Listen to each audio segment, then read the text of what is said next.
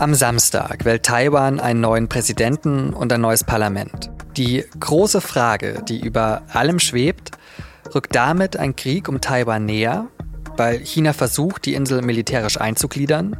Lea Sahai, China-Korrespondentin der SZ, sagt, eine unmittelbare Eskalation droht zwar nicht, aber Peking wird künftig sicherlich noch mehr versuchen, Taiwan zu zermürben. Sie hören auf den Punkt, den Nachrichtenpodcast der Süddeutschen Zeitung, heute mit mir, Johannes Korsche. Schön, dass Sie dabei sind.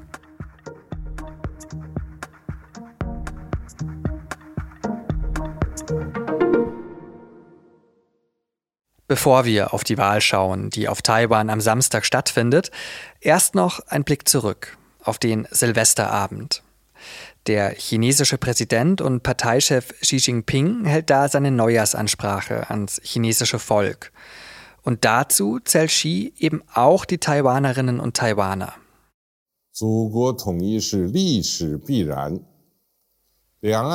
Die Wiedervereinigung sei historisch unvermeidbar, sagt Xi da.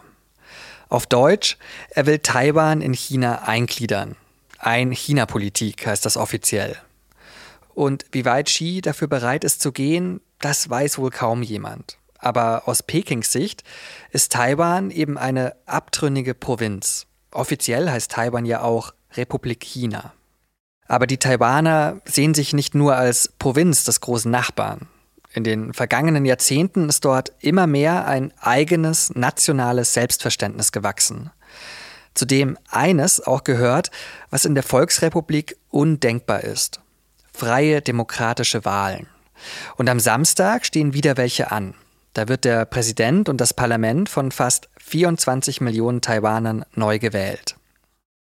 Das Verhältnis zu China ist im Wahlkampf auch das große Thema. Der aussichtsreichste Kandidat ist aktuell Lei Ching-de, der bisherige Vizepräsident von der Demokratischen Fortschrittspartei. Er sagt da, dass Taiwan kein untrennbarer Teil von China sei. Eine Provokation für Peking. Und deswegen hätte man da lieber einen anderen Wahlsieger, nämlich aus der bisherigen Opposition. Da treten zwei China-freundlichere Kandidaten an, die sich für stärkere politische und wirtschaftliche Beziehungen zu Peking einsetzen. Über den Wahlkampf und die Bedeutung von Taiwan für China, aber auch für die USA und Europa habe ich mit meiner Kollegin Lea Sahai gesprochen. Lea, du lebst zwar in Peking, warst in der letzten Zeit aber auch in Taipei auf Taiwan. Wie wird dort das Szenario eines Kriegs wahrgenommen? Wie präsent ist das dort? Ja, also ehrlich gesagt, immer wenn man aus äh, Peking äh, in Taiwan landet, ist man selbst so ein bisschen überrascht, wie entspannt die Leute eigentlich sind. Also niemand sitzt jetzt hier im Bunker und wartet auf äh, Chinas Angriff. Also der wird auch unmittelbar nicht kommen, jetzt auch nicht zur Wahl. Ähm, aber es ist schon ein bisschen eine andere Wahrnehmung, als man vielleicht irgendwie aus dem Ausland auf das Land blicken bekommen könnte. Allerdings, ich begleite ja Taiwan schon einige Jahre, hat sich die Lage ähm, schon ein bisschen verändert. Also die Drohungen aus China sind immer heftiger geworden. Der Staats- und Parteichef Xi Jinping hat ja auch gesagt, dass er vor Gewaltanwendung nicht mehr zurückschreckt, wenn die Taiwaner sich nicht freiwillig einschließen. Und ich glaube, spätestens seit dem Ukraine-Krieg muss man sich, glaube ich, klar machen, dass Machthaber wie Xi und Putin eben durchaus ähm, ernst zu nehmen sind. Und das hat schon auch in Taiwan die Sicht äh, auf den Konflikt ein bisschen verändert. Vielleicht mal noch einen Schritt zurück. Warum ist es China denn überhaupt so wichtig, Taiwan einzugliedern? Also der heutige Konflikt geht ja auf den Bürgerkrieg zwischen den Kommunisten, also der KP, die heute noch in Peking regiert, und den Nationalisten zurück.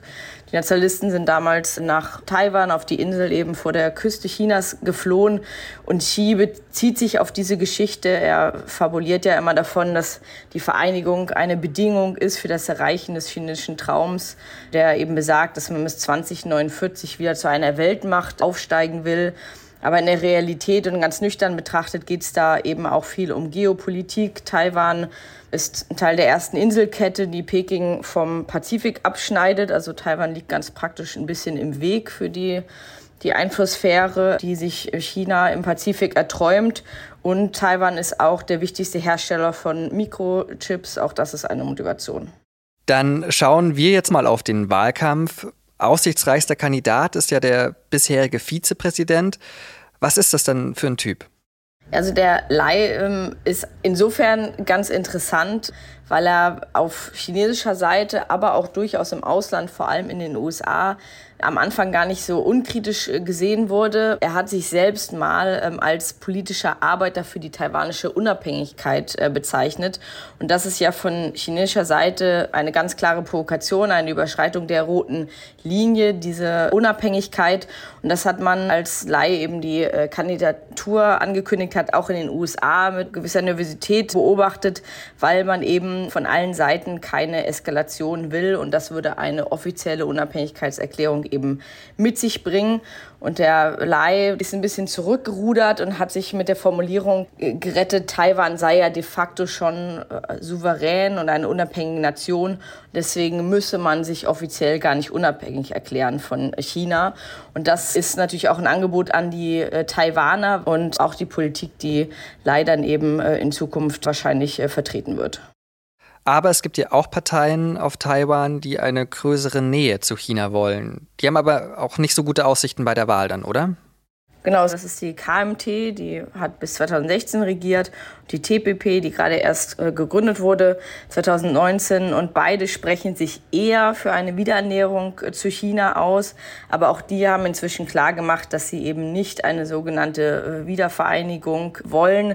Auch das natürlich ein Angebot an die Taiwaner, die vielleicht sich wünschen, dass sich die Lage zwischen China und Taiwan ein bisschen entspannt.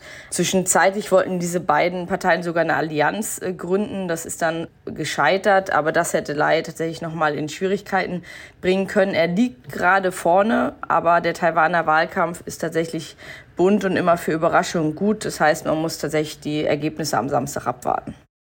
Dann schauen wir doch auch mal auf die Ergebnisse und was da rauskommen könnte, weil sollte Lai gewinnen, das dürfte ja China nicht gefallen, haben wir gerade schon drüber geredet. Könnte es dann noch zu einer weiteren Eskalation dort kommen? Also eine weitere Unbekannte, die ich auch noch gerne erwähnen würde, sind einfach die Ergebnisse der Parlamentswahlen. Also es wird äh, Präsidentschafts- und Parlamentswahlen stehen zusammen an. Und äh, dort steht äh, die Partei von Lai deutlich schlechter da. Aber grundsätzlich stimmt das. Peking hat recht deutlich klargemacht, dass sie kein Interesse an der Präsidentschaft von Lai haben. Und äh, diesen Frust der Chinesen dürften die Taiwaner sicher zu spüren bekommen. Allerdings würde es glaube ich, eher eine Tendenz verstärken, die man in den letzten Jahren sowieso schon sehr klar gesehen hat.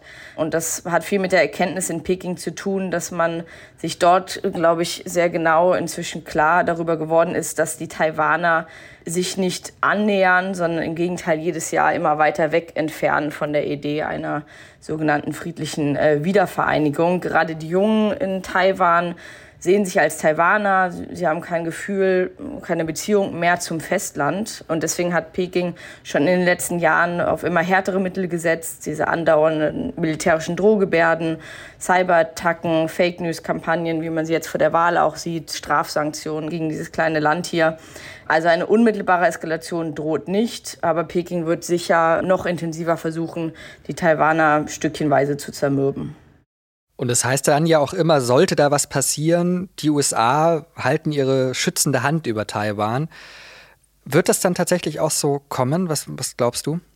Also die USA verfolgen ja die sogenannte strategische Ambiguität. Also einerseits rüsten die USA Taiwan mit Defensivwaffen aus, lässt aber bewusst offen, ob die US-Streitkräfte eingreifen würden, sollte China Taiwan angreifen.